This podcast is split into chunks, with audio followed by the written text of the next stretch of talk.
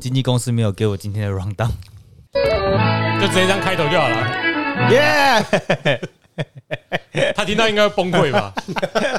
他应该会问说：“你们是不小心按到的吗？还是要测试？”那我们就这样子吧。耶！傻眼，没关系，关关难过关关过。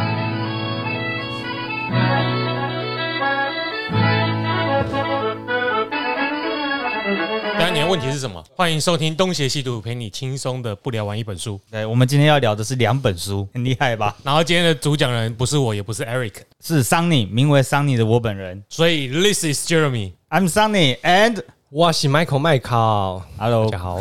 那可以开始了。哎，直接开始吧。好，哎，各位朋友，我们今天要聊的，呃，突然变成我是因为就我心血来潮想来主持一集，毕竟最近哦死刑议题又夯了起来，哦，他最近很气 呀，气气气气气，哦，气噗噗啊！真的我都快跟白冰冰一样气了。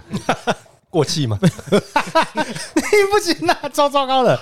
好，不过这虽然聊死刑，不过本频道的宗旨还是要聊书啊。我们今天再来聊两本已经出版了一段时间的呃日本推理小说东野圭吾的作品。第一本是二零零九年出版的《彷徨之刃》，然后另外一本我们要聊的是二零一四年出版的《空洞的十字架》。其实我不知道大家熟不熟悉日本的风土民情到什么程度了。你要看是吉原还是飞田新地？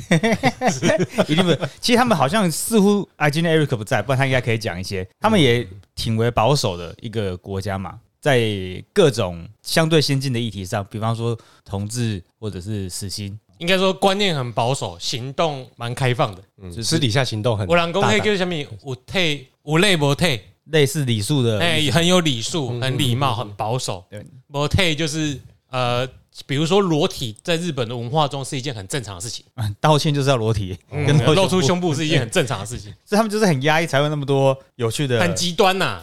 对嗯嗯嗯片的，无论是正常的电影或者是情色产业，你说他们很不能接受先进的思想嘛？可是社会上会有一群人极度前卫的，对啊，也很妙哎、那种剑指偏锋的，无论是搞笑艺人或者是，我觉得搞笑艺人就很蛮蛮踩在很多先进议题上。嗯，嗯，但是却社会却会因为很多其就是很像是大家都在说你不能做啊，你做了很酷啊，一旦有些人因为你这样做而生气，大家那些人就会跟着一起生气。就我即便没有生气，可是因为我朋友在生气，我就要跟着一起生气因为集。体主义嘛，要从对啊要从众啊。对吧？这个蛮妙的。那讲一些数据流好了。日本社会对死刑其实和我们台湾的时间点面对这个议题的时间点还蛮类似的。然后他们在二零一八年处决是近期近年最高峰，他们在那一年处决了十五个人。然后除了那一年以外，其实这十年。多数的时间，多每一年大家都处决小于五人，然后到二零二零年还是一个人都没有，没有实行过任何死刑。我们台湾也是在二零一五年处决了六个人之后，这一两年，哎，这七八年间就是零跟一，零跟一，零跟一，就只有那个十五二零一五年处决六个人。那也提供另外一些数据，就是我们台湾目前还有三十八个死刑犯，死刑定验的犯人没有处决，然后日本大概是一百出头人，一百零几人左右。所以其实我们两个，因为日本人有一一一亿多人嘛，他们两亿吧，一亿多人。依照这个母体比例来比，他们的死刑犯也没那么多啦。嗯，嗯，所以我们想好，现在要讲的是今天要讲的这本小说，不知道你们对宫野圭吾熟悉不熟悉？有人看过他的作品吗？我只看过《釜山雅治》，对，我没有看过书，我看过《釜山雅麦治》。麦考呢？我也没看过。好，东野圭吾可能讲几个作品，大家会有印象。他就是这个作者在二零两千年的开始，有很多影视作品给大家问世，所以我们应该会熟悉的就是刚刚 Jeremy 有讲的《伽利略》，由福山雅治演的汤川学这个系列角色。那其实还有几个特殊的系列，像是呃加贺恭一郎系列是阿部宽，嗯，在前几年有一集是跟松岛菜菜子演的电影版，反正他其实这个推理小说在日本有几个呃蛮显而易见的套路，就是假如说作者写这个角色，诶、其实蛮有吸引力的，他就可能会出现哦、在他其他部作品，当很多部串在一起起来，就会变成一个系列作。其实好这个就叫做宇宙，对，就有点类似，可能好像东野宇宙。他们有没有遇到一起？我就是诶、有点不知道，可能因为很多角色，日本很多刑案嘛，嗯 推理小说都要从警察着手，老师着手。你要是在看还有医生，电视剧永远都在演那些嘛，警察、医生、法律、律师，尤其是医生啊，医生最会破案的嘛，对不对？以 这个也可以有哎、他一语就道破一世间一切真相了。真 是神经病啊！要是有五个就可以看出论文有没有问题了，要看医生好强哦。不是吧？嗯干，你有毕业过，你只要没有，你没写过你只论文，要你只要写过，不要抄袭，你一个人就可以看出来了，不需要五个柯文哲啦，低能哦。我们看今天对科文哲最气的是 Jeremy，我也很想一直气他，不过今天不要气他，我还有更气的。好，好，刚刚有讲到，就是伽利略是福山雅治，然后刚刚阿布宽的加贺恭一郎，其实还有一个这三四年有出现两部电影版，叫做《假面饭店》，哦木村拓哉演的，新田浩介。他跟长泽雅美一起演的，就只有出单独出电影。我自己最喜欢的是《嫌疑犯 X 的现身》，嗯，哦 OK，真的没人看过，就算了。啊，不然呢？对，你咬我啊。哎，！因为你们都没看过，好也许也许有哦，也许有，《嫌疑犯 X 现身》是电影版，也许有哦，也许有。因为我看过第一季的汤川学，对，那是在第一季很棒之后出的。呃，跟柴金星演的电影版就是这个《嫌疑犯 X 先生》，难得我突然忘记他的名字。我我好像有看过呢。应该啊继续讲。好了，嗯。嗯，好，我自己要推荐的是那部作品啦，还有、哦还有《彷徨之刃》，就是前阵子要是 Eric 有在说，我们不是有一集在讲日剧，还在说工藤官九郎这个角这个编剧，嗯，《流星之绊》就是一部也是推理一家人家人呃一家人里面爸爸妈妈被杀了，但是因为工藤官九郎的编写，让这部片变得有点像喜剧，这实际上是一个杀人案件。好，还有最新的，去年在 World War W O W O W W O W O W，它是日本的付费电视台频道。然后里面推出的《彷徨之刃》就是我们今天要讲的这部作品，过去曾经做过电影，但是在去年推出了呃日剧的版本，也是蛮值得推荐的。好，我反正我进入故事主题好了。今天讲的第一部《彷徨之刃》，哦，非常简单，我先贴一下网址。所以你会贴给听众们朋友们，不要不行，我不行了。他们就知道我在讲什么。哦，哎、这本书我其实没看过书，因为我看的日剧，看的很哦看的，我就觉得，哎、看的为什么我没有买过书啊？对啊，我也不知道哎、我已经有三十本左右的东野了。总共到底有几本啊？他也是个很量产的作家，嗯，他一年大概会平均出现两本，至少两本。但是在我刚刚有说，他两千年开始影视化作品大量问世嘛，所以其实从那个时候他开始红了，嗯嗯嗯品质就可能会随之下降，因为他在一九呃一九八零年代末期的时候就得奖了，嗯，八八九零年代的时候他得奖，得奖之后他还是有他的正职，嗯。所以他并没有放弃他的工作，是他一直嗯一直红到发现他自己的作品已经足够养活他自己的时候，他才离职。所以我刚刚有说到这个作者是理工背景出身，所以在他的所有作品里面，多数作品里面都会看见一些理工的影子，像是你刚刚有说伽利略系列的伽利略，因为他他就是个理工科的教授嘛，所以在故事的常哎，常发现他是白色力量，他穿着白袍嘛，对。啊，他里面不都穿白色居多吗？是对他几乎吧，对啊，这到小岛上说没有啦，所以里面就看到一些，比方说电池的轨迹，或者是一些力呀、什么的，呃，但是就由于他理工的背景，叔叔讲到这个彷徨之刃，我是觉得拍成市长版应该收视率会更高了，他会变白色巨塔，那个已经 已经不会演了啦，不是喜剧版的白色巨塔。气死。好，这个故事的主角叫做长风哦，长风是一个中年男子，他相依为命的女儿，他就跟女儿住在一起。然后有一天，那个女儿出去和朋友参加烟火大会的时候，哎，就突然失踪了。啊，爸爸就是长风这个人，就报警处理。啊，其实故事会继续讲嘛。他的女儿其实遭了遭了不良少年带走，然后还发生了一些凌虐，不堪入目的凌虐。然后女儿的尸体被发现的时候，然后这个爸爸长风就发现，哎、他的身体有被注射到过量的毒品。反正后来这个长风发现了其中一个加害者，这个加害者的少年，然后就到加害者的少年去问他说为什么要这样对他。然后发生一些争执的过程里面，他又发看到了他女儿被凌虐的影片。哦，而如果因为是文字可能很难想象，我刚刚说的《窝窝》这个电视台去年推出来的，把凌虐凌虐的画面拍的演出来，很对，看得很不舒服。嗯哼因为他就是已经被迷昏的，用药迷昏，然后又把他当然没有漏到那个私密处，可是就是让人家觉得很痛恨他为什么要这样做。嗯然后反正这个长风到了发现这个凶手一，然后就处理了他之后，他就开始踏上了逃亡之路，因为他杀死了其中一个那个犯罪者。然后呃，其实这个是呃，他们是一个团伙，就两三个人这样做。然后最终长风就一直找寻这个另外一个凶手的过程中，遇见了一个民宿。他曾经和他家人一起去过的民宿，民宿的呃女民宿的老板娘的女儿，其实也是中年妇女，就对他深表同情，就觉得诶，他这样子开始要呃追杀伤害他女儿的凶手，好像是对的，嗯，但是他真的有有办法自己去，他真的有那个资格去处处决掉凶手吗？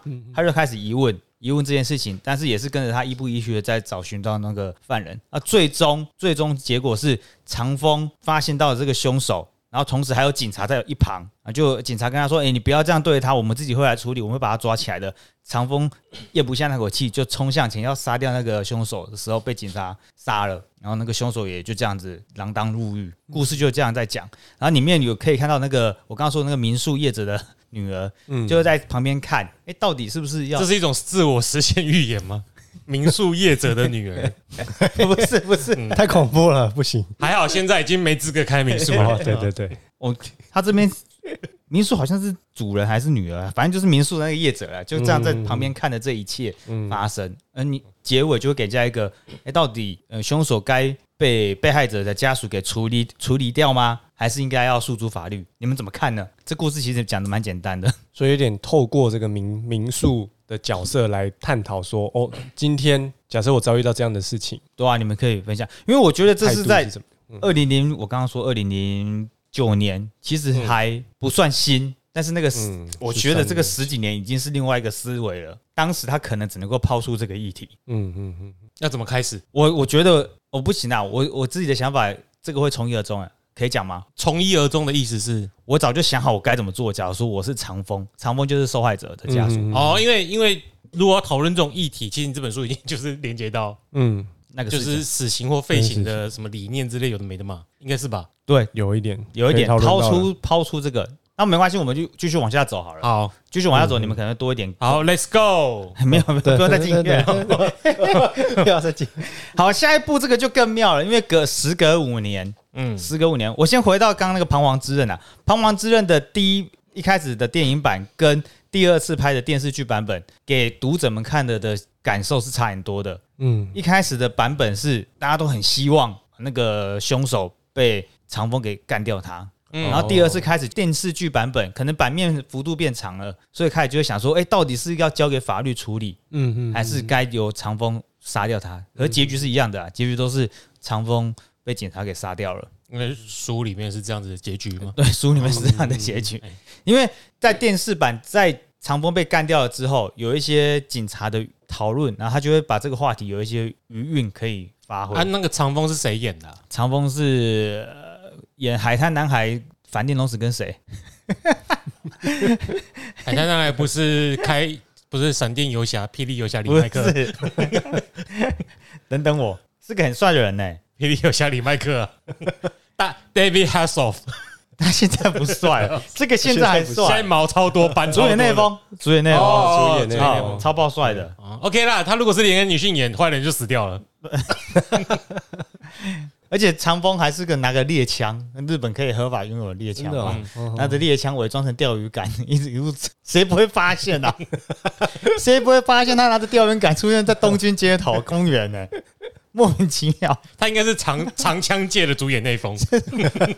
好，反正下一个就时隔五年之后出现这一本《空洞的十字架》。当初我会买这本书是因为片商呃书商啊，一直把它说哇这本书是多么的呃探讨死刑，讨论到很极致嗯哼嗯哼，到底死刑犯该不该死。不过我们就就继续快快讲下去哦。这本书比较简单，有分有三个分支。它虽然是呃一本书，但是里面其实有三个故事，就三个人死掉的连结。嗯哼第一个，第一个是一对夫妻，爸爸在公司上班，然后妈妈出去买菜，在家里面留下了一个小孩子，然后小孩子在家里，然后歹徒在外面看，看到妈妈出去，以为家里没有人，然后就进去杀了那个小孩子，抢走抢的钱杀了那个小孩子。那因为他以为家里没有人，所以是误杀喽，诶、或者是进去刚好看到小孩子正好灭口。他进去拿了钱之后，发现小孩子就灭口，哦他就发现，可是那小孩多小啊五五六岁而已，哦？OK，有指认的可能力了。对，会说话了，还要跑。OK，然后好，这这个第一个事件，呃，凶手很快就被抓到了，因为他自己觉得他自己不会被抓到，他杀了之后根本没有做任何逃逃跑，他就跑到博青哥店啊买吃的啊巴拉巴拉的。啊，结果呃开始判决的时候，第一次呃法院判他无期徒刑，因为那个人就是说、哦我不是故意想要杀他啦，这个法院法庭剧的细节他没有讲太多，嗯可是到二审的时候，哎，他法院就推翻这一审，然后直接把他判处死刑。嗯。哎哦为什么要这样子讲这个一审跟二审的差别？是因为这个夫妻俩他们就开始呃，就一直很在女儿死掉那当下，一直很希望凶手被判死刑。嗯他们就开始拉扯，呃没有拉扯，就两个人合力想要把死凶手推往死刑那个事情。嗯哼哼，可是他们怎么做也没有讲，反正律师就跟你说我会帮到忙，这这只是呃他们两个的动机。可是，在真的嫌犯被判处死刑之后，这对夫妻就离婚了。其实很多电影都这样演嘛，小孩子死掉之后，无论是意外死或者是怎么样，嗯都会离开。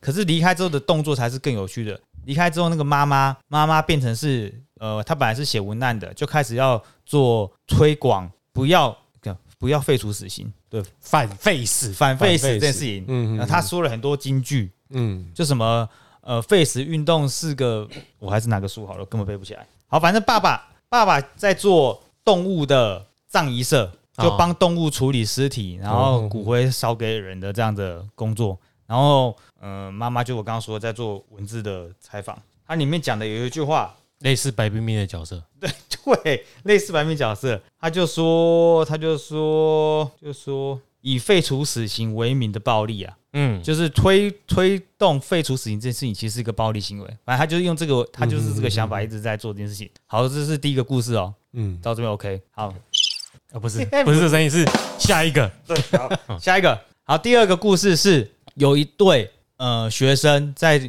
乡下的，我也不知道是不是乡下，在某一个日本的地名的升学高中的学生，他们偷尝禁果，两个人差一届，学长跟学妹，然后打炮打炮打着就是有小孩了，差了不止一届，哇，差差了很差了很多，然后他们的处理方法就是因为毕竟是升学高中嘛，然后呃女生就决定要把他生下来之后，两个人再杀掉他，因为等到发现的时候来不及了。哦，啊，为什么有这个呛？是因为女生的爸爸工作是晚上都可能常常不在家，就是很长的工作时间嗯会有空档，所以呃很简单的这对年轻情侣就杀了这个小孩子，拿到树海埋起来。嗯然后在这个事情过了很久之后，就是男生为了要弥补自己的亏欠，就去做了小儿科医生。嗯，嗯，然后女生哦，因为承受这个压力，她觉得自己没有资格再拥有小孩或当妈妈了，她得了强迫症跟偷窃癖，她把家里打扮的都是全部都是红色，就是只是要单纯讲他有强迫症，然后他必须偷食物，因为他觉得他没有资格吃花钱买食物来吃，他只能够吃偷来的食物，嗯嗯很妙，他就只有这些设定，这就是第二个事件。然后第三个事件的死掉的人，哒哒啊，第三个事件是刚刚我第一个事件不是有说到一个那个被杀的小孩的妈妈，后来在做推广反废死这件事情，嗯她在编写这类的文文字的这个女的被杀了，死掉了。你。说冰冰被？对，冰冰被杀了，他叫小叶子啊，如果要想小叶子。小叶子被杀了，哎。哇，而为什么呢？因为呃，刚刚第二个故事里面的那个小儿科医生，嗯。在每年他们埋葬小孩子的那个时间点，会去树海做祭拜。嗯。去祭拜的时候，发现有一个女的想在这边自杀，哦，她是一个被爱情诈骗的呃怀胎妇女，嗯有有的怀的孕妇，嗯然后他就觉得要救赎她，所以他就跟她说：“你的下半辈子可不可以交给我嗯嗯啊？”但是这个孕妇的背景就是她的爸爸是个烂爸爸，无论怎样，他们他就把他接回家了。嗯过了很多年之后，哎、接回家之后，那个小儿科医生不仅照顾这个孕妇，还有他的小孩，以及连他的烂爸爸也一起照顾了。哦，然后就在某一天，刚刚说到那个小叶子到嗯小儿科医生家，啊，小儿科医生还没回来，他就跟那个孕妇，还已经生小孩了但还是继续讲孕妇好了。然后就跟他要对话了的对话，讲说小儿科医生过去犯的错的时候，他爸爸听到了，然后他爸爸就是说他以前对他女儿一点用都没有。你说那个烂爸爸，烂爸爸听到，嗯嗯嗯刚好那个天烂爸爸也要来找他讲事情，讲什么事情没有讲，然后所以就在那个小叶子离开之后，烂爸爸出去把他给杀了。他想把这个小，他怕小孩子的幸福不在，因为小儿科医生对那个孕妇很好。嗯，好，故事就是三个故事也算是一种报恩呐。对，他唯一做的对小孩子的事情就这样。嗯结果这三个三个事情很很简单嘛，死了三个。可是很很妙的是，我当年这本书刚上市上市的时候，我一直觉得只有第一个故事才有讨论讨论死刑存废的意义。为什么呢？因为我刚刚忘了讲到，那个嫌犯是假释中的嫌犯他他已经犯，他之前已经杀过人了，嗯然后只是正正好在假释中，然后就出来又做干的一样的勾当，所以就有一连带讨论嘛。哎，假如说这个杀过人的人被判死刑，是不是他不会再杀这个小孩子了？好，这故事到这边都还行哦。嗯，嗯，那我就来做几个提问，跟你们做个简单的互动啊。我们一直都在互动啊，互动哎呀，好，里面有讲了很多有趣的讨论的点啊，可是作者都没有，我觉得可能小说家不想要站什么立场，他都抛出很多问句，然后嗯，其实有一种思辨法，就是一直问问题。嗯哼哼，苏格拉底对，是苏格拉底就是这种，嗯。我就是一直抛问题，因为我没办法解答真正的问题是啊答案是啊呐，嗯，所以我一直要让你去思考什么是问题的答案嘛以。对，还重点是可以往哪个方向？重点是你要思考，嗯而不是相信一个唯一的真理。没。错没错，所以我们在等你当苏格拉底，字有够多的，他是真的有书啦哈，大家不要以为我们只是借着什么两本书，然后来要讲一些 face 的理念上位的对。好了，我我就直接讲中中段，就是偷窃犯出狱之后会再度偷窃，这简直是毫无意义的循环。这毫无意义的循环不，并非只是存在偷窃行为的矫正上。一旦你只要人犯罪，就会被关一段时间的这种手段，靠这种囚禁的手段来防止犯罪的想法，本身已经变成了一种幻想。透过他这次的采访，这是小叶子的文章。嗯透过这次的采访，小叶子强烈的体会到，目前的刑罚体制已经沦为政府逃避责任的工具，必须尽快加以修正。嗯我简单说他在说什么，他的意思就是偷他但他虽然是讲偷窃犯，但可以推波到很多其他的刑法。对，嗯。偷窃犯原本如果在正常的社会里，他可能可以去看医生，可以来矫正自己的偷窃犯这件事情，看心理医生来寻求治疗。但一旦他被关了，他就没有办法再接受治疗当然，这有可能有一些 bug。假如说你在狱中也是可以接受心理治疗的话，就算了。他要讲说，诶，如果犯人只要犯错就是被关起来，并不是治疗他犯罪这种这个行为，去找到他的救因的话，归因出他的原因的话，这样关起来的人只是政府在逃避。嗯哼其实这点是在 Face 也有讲到啊，是啊，是啊他的官网上有讲到，所以这个事情你们怎么看呢？如果囚禁一个人的自由来作为犯罪的惩罚，嗯，其实我之前去台东玩嘛，还是哪里，经过一个地方，它就叫什么什么矫正署。我后来就发现，哎、其实我们的某个单位也是叫矫正署的，那就我就觉得很有意思，就是它的想要改这个名称，让它变成矫正署。我我不知道它的脉络是怎么样，但是听到矫正就会觉得说，哦，它应该有教化的功能。这也是我们呃政府在在做这一些受刑人，他们会希望说，哦，进去之后是有一个教化的，是有一个改正的。嗯，对啊，但我们也知道，其实在很在很多的状态里面，其实很多时候是很困难的，嗯因为一次是监狱里面有那么多人在在里面，然后像小太阳刚刚讲的心理的治疗或是怎么样的，那他要怎么样去评估，怎么样去介入，那怎么样安排适当的人员进去里面协协助他们做处置，这其实嗯。老实说，台湾的现况我并不是说那么的理解，对，但的确在据我前阵子比较了解的一个是成瘾的这个议题里面，其实成瘾是很需要治疗的，但是台湾目前对于成瘾犯，就是吸毒犯，也是抓进去关，那就是强制的让他不吸毒，但是吸毒这东西有有太多的因素了，而且很多时候是生理的部分，甚至有社会环境的影响。所以今天吸毒犯很容易会再回去，那个原因是因为他回到他原本的生活脉络底下，他很容易又会再接触那一些人，甚至对吸毒犯来说有一个非常重要的东西，就是一个 Q 点。那个 Q 点就是我今天可能摩擦塑胶袋，那对他来说就是一个 Q 点，就会好想要再来一次。对嗯对，所以呃，像有的医师他就会很期待是去用所谓矫正的方式，或者说呃比较医疗的介入的方式去取代将这一些所谓的吸毒犯，然后拿去监狱这样子。我觉得蛮合理的啊，因为刑法的犯犯罪行为，你应该不只是很单纯的呃，可能就是逞凶斗狠的直线的暴力行为，嗯它一定很多是像刚刚说的癖好或者是吸毒犯这种，很多其实非常多的因素综合在一起。有些可能是精神上面疾病，我这不只是单纯指疯子，嗯可能只是单纯心神上做某件事情他会得到安慰。是是，可如果这种东西都全部都一以蔽之的用关其他的方法，嗯好像有点奇怪，好像就是就像刚刚这句话书的讲的，就政府其实逃避好好治疗社会上面受到问题的人。嗯哼哼，哦，当然不可能直接单纯地讲说某种程度他也是弱势哦。可如果吸毒犯是个家财万贯的人，你一定不会觉得他是弱势，嗯是是，所以他是需要帮助的人。嗯那如果我们都用同样的方法在对待每一个被关的，哎、每一个犯错的人，好像有点那么奇怪。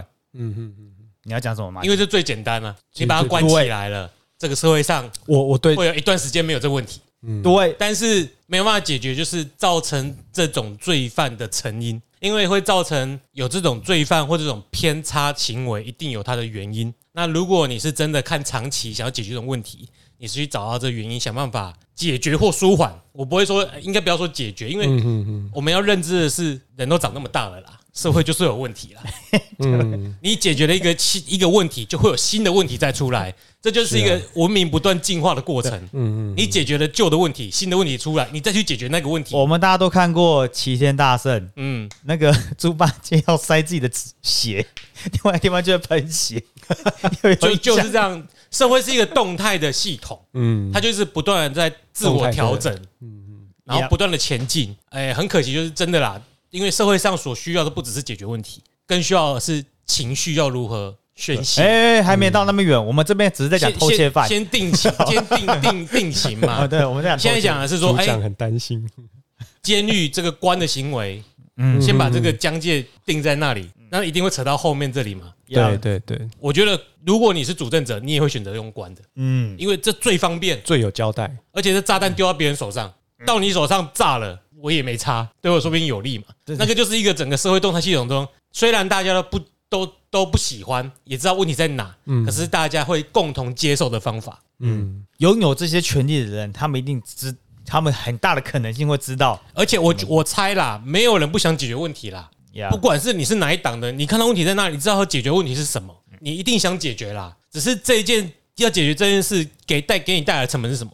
万一我解决想要解决这件事，可是这件事不是四年内可以解决的，而且我在解决过程中，我会因此失去政权，我干嘛去解决这件事情？是啊，所以这还是取决于社会上的观念啊。欸这个可以到很大的一题，最大的就是我们如果哪一天要讨论，就是台湾重新定一个国号，这个事情就是大家都想要解决吧。我但我可能会失去很多。但 但没有人脑子是这么蠢的，不想解决问题的啊、嗯就是解决问题的成本值不值得你去做而已。对，对我甚至对我有没有立即性的利利益对啊嘛？对，就是为什么选举到了，我们的地都会整个就是变得非常的，其实挖的坑坑巴巴，但是就是 OK 铺的很像漂漂亮亮像。是毒瘾，其实也是啊。是啊，是啊，那毒瘾大家知道问题在哪嘛？嗯，毒瘾的背后因素真的是太太多了，而且有时候真的是你必须要真的，即使你在北欧也是一样，社会底层人就是真的，哎，有时候就会重复一些那种循环。循环，你也很难去我避免。我的新人就有这样，嗯他就是出来了之后，他一旦没有害到其他人，嗯即便他也是被列管的人，他就是一样可以每天买到那些东西，嗯嗯嗯享受那欢愉。而且真的要换个环境比较容易，因为你在那边其实矫正成功了，你回到那个脉络、换个环境里面，你就是很容易再去。是啊，是啊你去看那一部，哎，几个月前不是有一部新的片重新再上吗？那一部叫什么《笑脸的安娜。啊，》，对啊，哦，那一部就蛮可怕的啊。嗯嗯嗯就有人说看了那部电影，连自己的以前的毒瘾都给他起来。哦，因为他们吸的很自然、啊，在他们的生活里，那个只是就是对，抽个毒、吸个烟。以我自己来说，好了啦，嗯。我如果埋头回去学术环境，我就会超级想抽烟的。对，嗯。笑脸安娜的安是安非他命的安哎哦，不是摩代吉那个安娜，是安非他命。嗯。就真的有时候，那是嗯。好了，我们继续再往下，不，我们还没有讲到 face 哦，我们只是在讲偷窃癖。嗯，好，因为这个是小叶子，他是我们刚刚说这本书推进的角色是小叶子的老公啦，前夫。啊，小叶子就是一直在抛出问题的人，他其实是比较尖锐面的那个。他里面有讲到一个，在第一百三十五页啊，如果有书的同学们拿出来。好，他说到来，念课文，哎、这个是小叶子跟他的律师的对话。那个律师有说，废除死刑论里面最强烈的意见就是可能因为冤假错案造成枉死哦，这个 agree。但他的律师的主张是稍微不同，他质疑死刑的点是认为死刑没办法解决任何问题。假如说今天有一起 A 事件，凶手被判处死刑，另外有一起 B 事件也被判处了死刑，两件不同、完全不同的事件，他们呃造成的被害者家属也不一样，但是他们两个犯人的结果是一样的，都是最简单的、简单的一句死刑。他认为不同的事件应该有不同、更符合每一起事件的结局。这是律师讲的。小叶子在跟律师做对谈哦，因为当初他要把他的凶手判处，把杀他女儿的凶手判处刑的时候，跟律师有对话。我觉得这个点这句话讲的非常有趣，因为呃，第一点不要有冤错案的发生，是我们今天在场的几个人可能都有听过的 face 的点。嗯支持 face 的主流意见之一。对，啊，但是后面他讲的这个，哎、是更深层，但是也我觉得挺有意义的。两种不同的事件，我们就拿然后就拿郑杰跟陈金星来讲好了啊。OK，陈金星就罪大恶极，看得出来杀人、杀呃绑票勒赎嗯哦，攻击国外外国的驻台性官员嗯啊啊，性虐对一大堆，嗯就是摆明他就是个坏蛋。嗯但郑杰不知道为什么 东海的啊，老师，哎、对，哎哎当初就这样讲，哎，东海学电的，好像没有特别的原因啦，因为他死的有点快，我也不知道原因，有讲吗时？间去理解，没有，好像没有讲过原因啊。啊，我们就姑且他可能有精神上的疾病，两个不一样做不一样错事的人，他们结果都一样。嗯哎，那这样是不是对于被伤害的家属以及呃有可能潜在的犯罪可能性，是不是挺不公平的？我不知道不公平在哪。因为没有办法花时间去理解他们怎么做，就直接先用死刑来处理掉他们了。假如说今天对，其实他没有讲那么多啦，可是我自己脑补的剧情是，假如说今天哦是无期徒刑或者是有期徒刑，巴拉巴拉，他不是用死刑来处理掉他的话，诶，是不是有可能政府或者是矫正单位会去想办法知道为什么这个错误会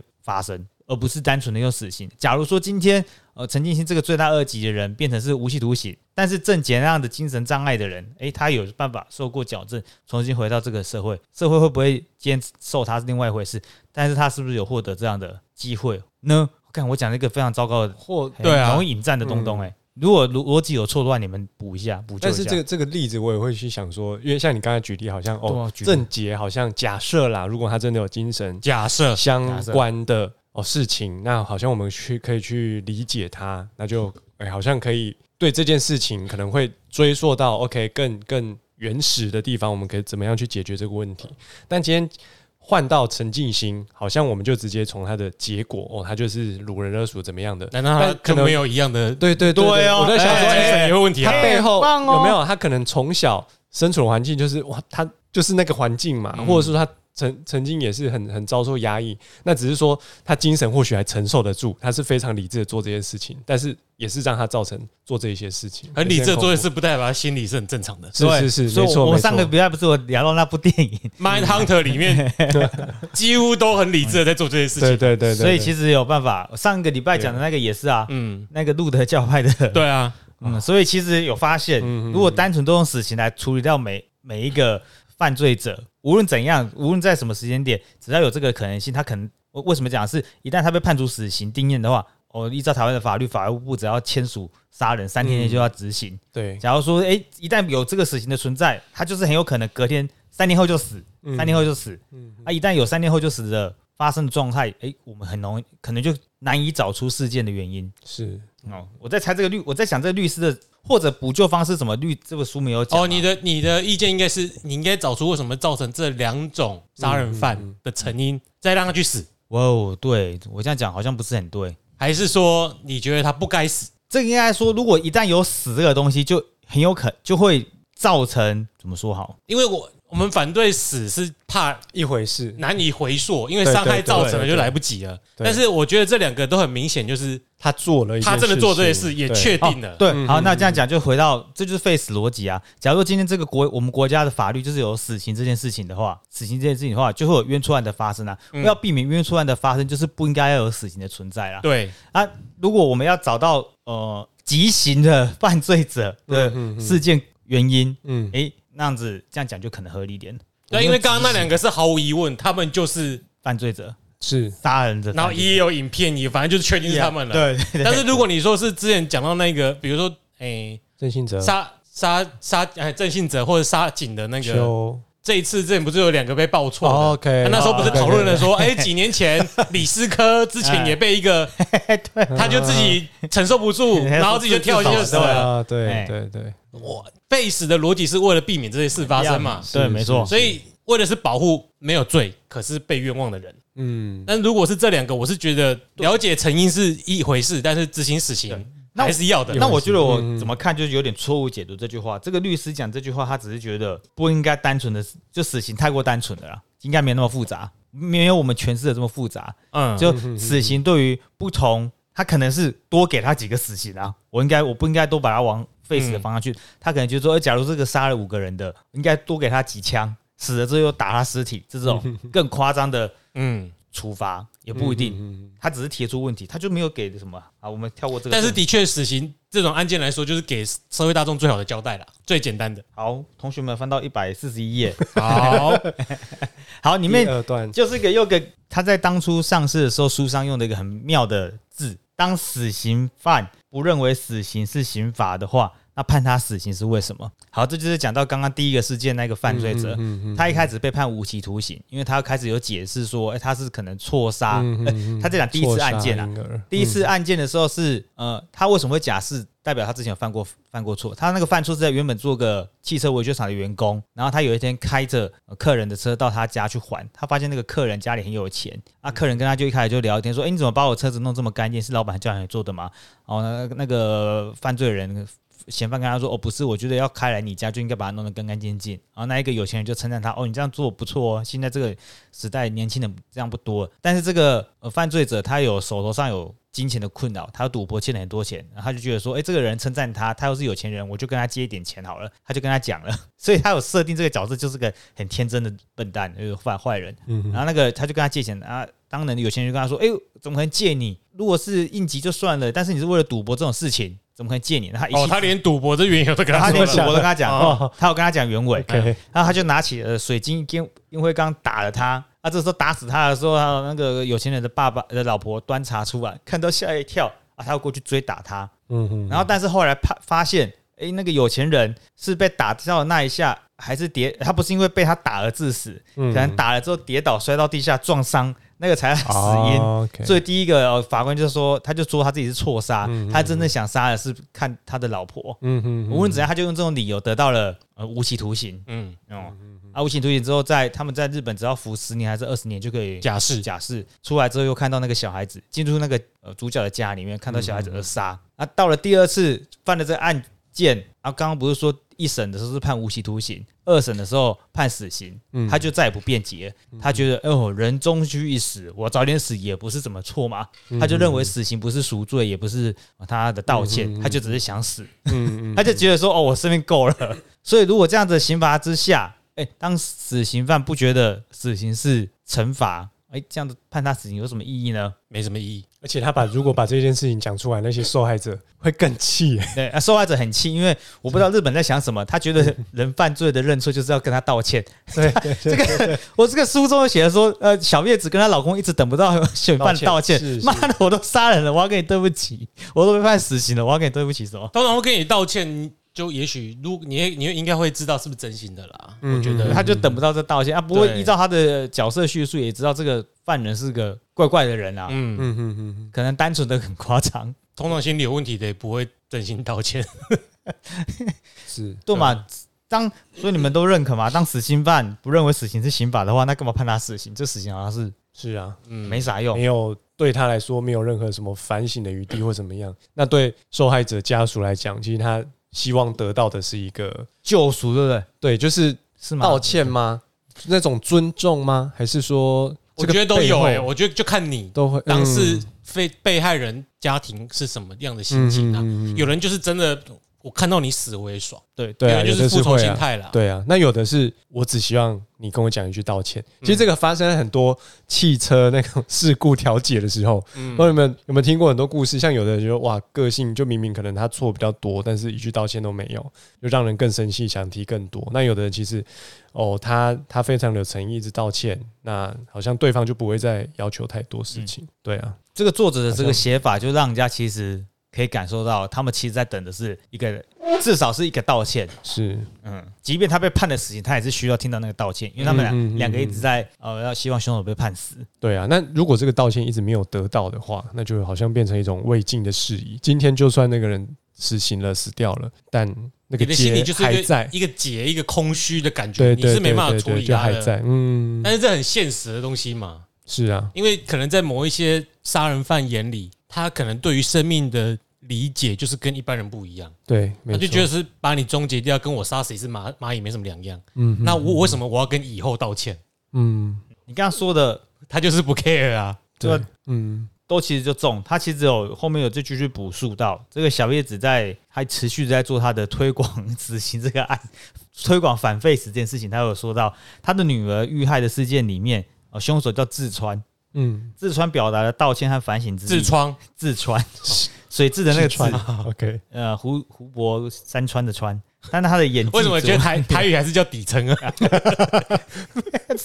底川呐，川啊 底川，哦，这个痔疮的演技拙劣，不光是呃被害者家属，在场的所有人都知道他说的话言不由衷，然后所以这个痔疮越来越像。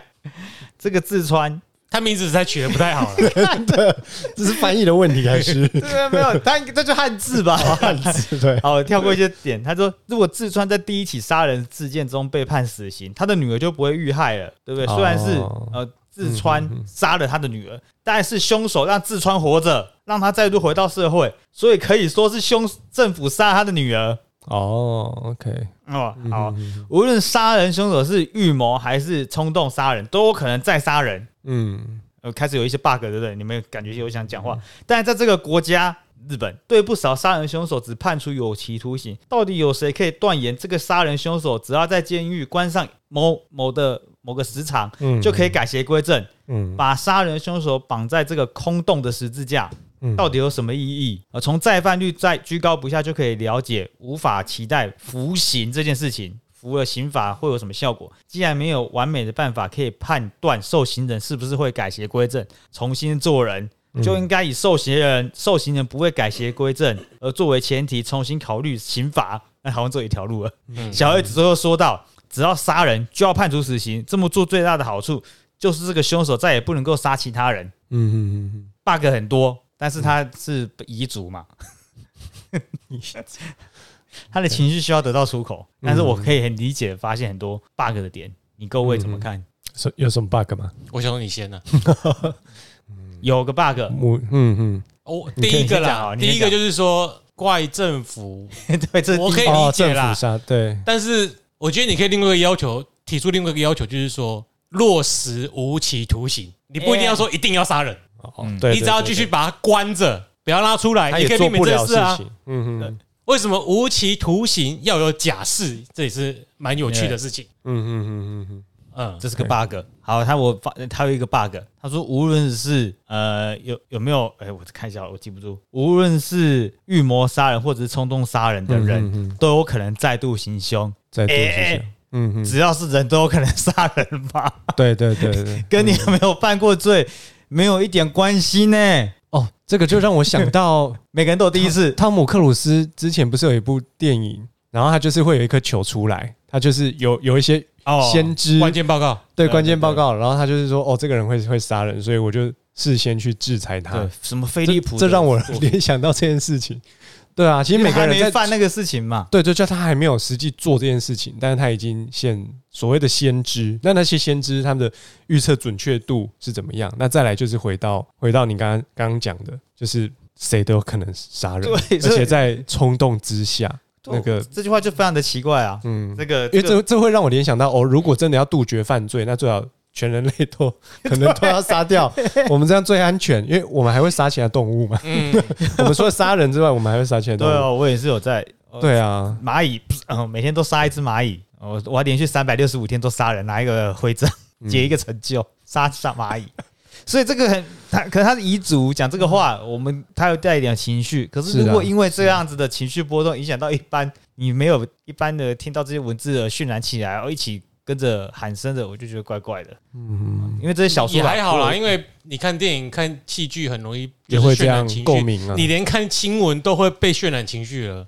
其实渲渲染情绪是很正常的，对，很正常。马金马丁路德金也是很会渲染情绪啊，人啊就是容易被渲染。对容易被渲染。对希特勒也超会渲染情绪，诉诸你的情绪是达成他们目的最好、最直接有效的方法。嗯只是对于解决问题，它不是直接有效的方法。嗯嗯嗯所以这个小叶子讲这个话，中间就是在这整本书大概三百出头页，他在中段之前就抛出了我们刚刚说的这些书名很多议题，就是嗯书名最主要带出来嘛。这个他的空中十字架讲的说，监狱并没有办法让一个人改邪归正，其实就这么简单。嗯当然他特别强调的是，特特别有讲出来，其实是杀人犯啊。嗯嗯啊啊！可是我们刚刚在前面有讲到，诶，小叶子有采访到偷窃犯，偷窃犯也会再犯，诶，这是其实也是代表他自己都知道，嗯，小叶子自己都知道，监狱没办法让偷窃犯呃杜绝，就不偷窃了，哦，他都知道嗯。需要治疗了，但是他却是在杀人这件事情上面强烈要求啊、他一直到书的最后最后一幕九两百九十三，他为什么会被杀？就是因为，哎、我很多人讲页嘛，啊他最后一页却就是跟那个小儿科医生的老婆说到，小儿科医生的老婆跟小叶子说，请你饶了他，他在年轻的时候犯下错，但他现在是好人啊，他救了很多命啊，至少他救了他跟他腹中的小孩嘛。嗯那这小叶子就跟他说，你不要这样，我不可能当做不知道这件事情。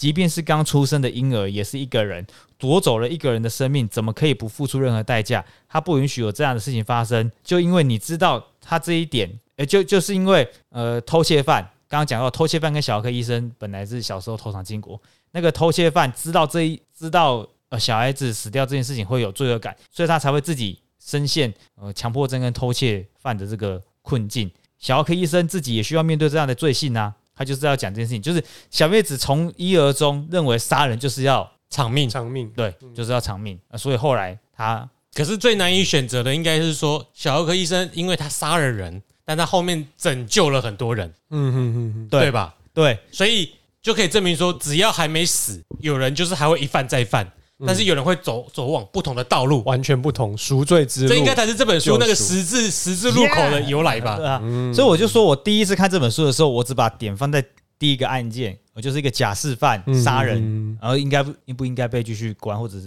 嗯嗯嗯检讨这个假释这件事情。那其实错，这整本书都是有他拿出了很多对比，就有有 A 呃有左天平左边就有天平右边，就是生命这件事情。那他刚刚讲到，我我做的笔记最后最后一点，那个杀了小叶子是。那个烂爸爸嘛，我不是有说嗯他的烂爸爸有跟小叶子杀了之前有说这句话，他跟那个偷窃犯他说我女婿真是好的没话说，是完人君子，多亏了他，我女儿才可以得到幸福。不光是我女儿，他甚至愿意照顾我这照顾我这种人渣。你知道如果他离开了会造成多少人的困扰吗？嗯哼哼，杀了二十多年前因为年轻无知而生下的孩子又怎么样？这跟堕胎有什么两样？到底造成了谁的困扰了？让谁伤心了？呃，婴儿的遗族是谁？虽然你们是加害者，但是遗族就只有他们两个人啊，除了你们两个人以外，因为他在对那个妈妈讲，嗯啊，除了你们两个以外，没有人知道那个婴儿的事，也只有你们两个为那个孩子感到难过。现在却要我女婿因为这种事情进监狱，要他离开家人去坐牢，到底有什么意义？告诉我，就算你现在自首去监狱，你也有什么好处？是为了心安罢了吧？嗯嗯欸其实还蛮嗯，为什么？呃，他们两个在年轻的时候要杀掉这个小孩，是他们知道他们没有没有办法养这个小孩，嗯。但是因为他们没有足够的知识，知道这个小孩子是不是可以拿掉，或者他不想让爸爸妈妈知道，因为他是读升学高中嘛，刚刚有讲到过，所以他们决定是让他出来而死，所以他们是在浴室一生出那个小孩子，就马上捂住他的口鼻，嗯。就处理掉他了。嗯。他刚刚提出了很多，我觉得是法律上的定义跟我们人一般对于生命有不一样的，可能有不一样的定义或认知。嗯嗯嗯，所以我这题是说，诶，你们对生命的定义是什么？他这样子杀跟堕胎真的一样吗？杀了一个刚出世的婴儿，对，哎，我最大疑问是，当初为什么决定生了之后再杀，而不是堕胎因为他们不知道什么时候怀孕，所以就不知道是不是可是到中间就知道怀孕了吧？啊。等到他发现他怀孕的时候，就已经他看那个书，他那他那个女生去哦，图书馆借的读书，嗯。说你已经不能够拿拿这个小孩子了。嗯。啊，你不可以去跌倒还是什么之类的？他说他都做了，哦。他做倒立、吹冷吹冷风什么洗所以那冷水澡。那，个小孩就是生命力那么强韧。对，所以有有看到感到这个那我觉得应该应该把他养大、啊，他以后应该是奥林匹亚选手啊。但他没有他没有强韧到可以憋气憋那么久，对，哎 对他就是有在讲讽刺，他好像天生出来就是在那个他做了这么多糟蹋自己身体的事情，他也可以活下来到他应该后面还有偷偷从坟墓里面复活吧？zombie 奇异博士吗？他应该是天魔系列的哦。有个什么鬼？就是生命的定义真是挺妙的啊、哎，嗯我这个就我很难，我没什么想法跟概念，可是但是我觉得在法律上是应该有很明确的定义。当然法律上这一定是杀完全人啊不一样，对对啊对对对，其实法律也是因为我们人的认知去定的啦。对啊，对啦，包括前阵子讲的堕胎议题，嗯，那个几周法案嘛，哦，对我有对对，点忘了。对啊，那美国那个嘛，怎么样才叫有生命？嗯它有心跳，心跳法案，心跳有生命，还是怎么样有生命？对啊，有认知才有生命，还是怎么样？其实这都是我们去定义出来的。什么几周后，或者是受精卵结合就有什么之类的。对啊，对啊，对啊，对，所以这个无论生命的定义是什么，那个烂爸爸后面还讲嘛，如果杀这个这个 小孩，难过的有谁？如果这两个都不难过的话，杀了他又怎么样？嗯，是啊是，不是这个生命的存在价值是对应着看他的人，这个这个生命是不是有意义，端看于社会或者是出还是爸爸妈妈而已。不知道，因为生命有可能有无限的可能啊！你怎么他长大之后会带来多大的贡献或多大的伤害？就重点在于你不知道你抹杀了那个可能。嗯嗯嗯嗯嗯，所以这一点我觉得到这个地方的时候，我其实也有一些观点嘛，就是烂爸爸如果因为这个理由让他要好过一点，其实其实只是好过一点，他本来就是个生命，他出生就有资格，在我心里啊，我觉得他出生就有资格活着，又加上他一开始又叙述到。哦，他倒立、吹冷风、泡冷水澡，他都死不了，嗯嗯都流产不了。诶，他是不是自己也很想要认真的活下去？我不有可能他的牺牲就是要换来爸爸去照顾别家人呢、有可能。对啊。假如说如果他好好出生的话，是不是他爸爸就当不了小儿科医生？嗯唯一的 就是他没办法做选择啊，就是对对，但是我觉得这也很有趣，就是对那个烂爸爸来说，他也是我我觉得十字架这个主题有点是我们人是有自己的选择的，然后诶假假如说他，诶暂停一下，他假如说没有杀这个小孩子，小儿科爸爸永远遇不见他那个要去自杀的孕妇。对对对对对，嗯，而且像我讲这个烂爸爸，为什么叫烂？特别强调他是烂爸爸，应该他之前做了什么很很他他还他偷吃，然后不理妈妈，嗯嗯所以这个孕妇才会不想理这个爸爸。哦，但是小儿哎，科医生这孕妇才会因为为爸爸关心想要把自想要去自杀还是什么的，嗯哎对吧？孕妇就没有办法把他被爱情诈骗这件事情跟他爱情诈骗这件事情跟他爸爸讲，他就想去自杀。嗯嗯嗯，他爸爸没有办法给他任何依靠感啊。对对对，但是你看他在他爸爸在这件事情上面有他自己的论述，然后就去杀，自己做了这样，其实他也在做牺牲，因为他今天他杀了人，他某个层面他也得为这件事负责。对啊，他后来是自首的啦。对，但但是他，我觉得他里面讲的那一段话，其实有时候会蛮有共鸣的。欸像他讲的没错，你看他以前的确是做错事，但是你现在如果要叫他去伏法的话，那现在也有更多人会因此受到伤害，或是就就此没有了依靠。嗯，对啊，那这个故事就让我想到《悲惨世界》嗯，里面那个主角上万强，就是他一开始也是小小万场，小 万强。小万场比较像啦。OK，Sean Van Jones，Sean Van Jones，对对对小万强小万。强，对啊，他也是一开始就犯罪嘛，然后被关，但是哎有机会逃狱逃走之后，哇，成为一个对这个社会那么有贡献的人。那那个冰冰姐就是那个胖子，那个澳洲演员，哦罗斯克洛，罗素克，对对不对？死都要抓到他冰冰姐就是他嘛。穷追不舍哎。其实这冰冰姐的世界里面，上万强已经挂了，好不好？对，就是这种这种生命的命题，有罪无罪，这种永恒命题，嗯哎，也是一种悖论呐。因为它就是任何这刚好不好意思，刚好讲悖论，我另外一个节目一直在讲悖论。嗯 因为这种悖论就是你你也不知道它同时有对也有错，对，你没办法找出一个正确的解答。没有，这种东西就叫悖论嘛。嗯嗯这种悖论存在意义就是让我们有更多的创造力，让文明继续前进。嗯嗯，但你当然可以永恒的继续讨论这话题，嗯。但怎么讲，它其实没有解答的，嗯嗯，因为你永远不可能把时间倒退回去。不。可能不知道，对吧？对，你想解决它，就是我们上一个上一次聊天主题就是多重宇宙啊，对。不对？难怪那么吸引人，可以回去，所以这个故事其实就是有说到结局嘛，它结局也要做一个收敛。虽然它中间抛出很多议题，没有没有讲没有办法讲对错，结局就是小儿科医生后来还是去跟这个偷窃哦。Peter 去自首。嗯嗯哦，我觉得他这个做结做的不错，因为毕竟维持我们文明有一个法律在维持文明体系嘛，嗯，啊，所以他里面的只要犯了错的人，他如果让我们每个人都哦，他知道他犯错，但是因为他现在是医生，不要让他去伏法或自首的话，这个也这就不对了。是啊。我，毕竟我们要靠着法律在维持一些合理的公平正义，对是呃对的公公平正义，等下会讲到这种，嗯，所以他后来去伏法了，而不是死掉了，后来去嗯。接受自自首，就这样。嗯嗯，然后这本书就是说，我其实他提了很多问题，可以对应到生活的很多种面向，嗯，嗯在犯罪上。好，我故事就讲到这边。然后我们其实要讲这个讨论这对应这本书，必须要先讲到 Face 联盟，现在要进入这个主题了。好，那我们今天这期节目就讲到这里。如果你喜欢我们的节目，请帮我们按个五星好评，并且留下你的感想。那我们现在也开启了，抖内专案，对，如果有兴趣资助我们买新书的话，那也请看我们的链接。好，那我们到这里，我是 Eric，我是 Jeremy，好，我们下次见，拜拜拜拜。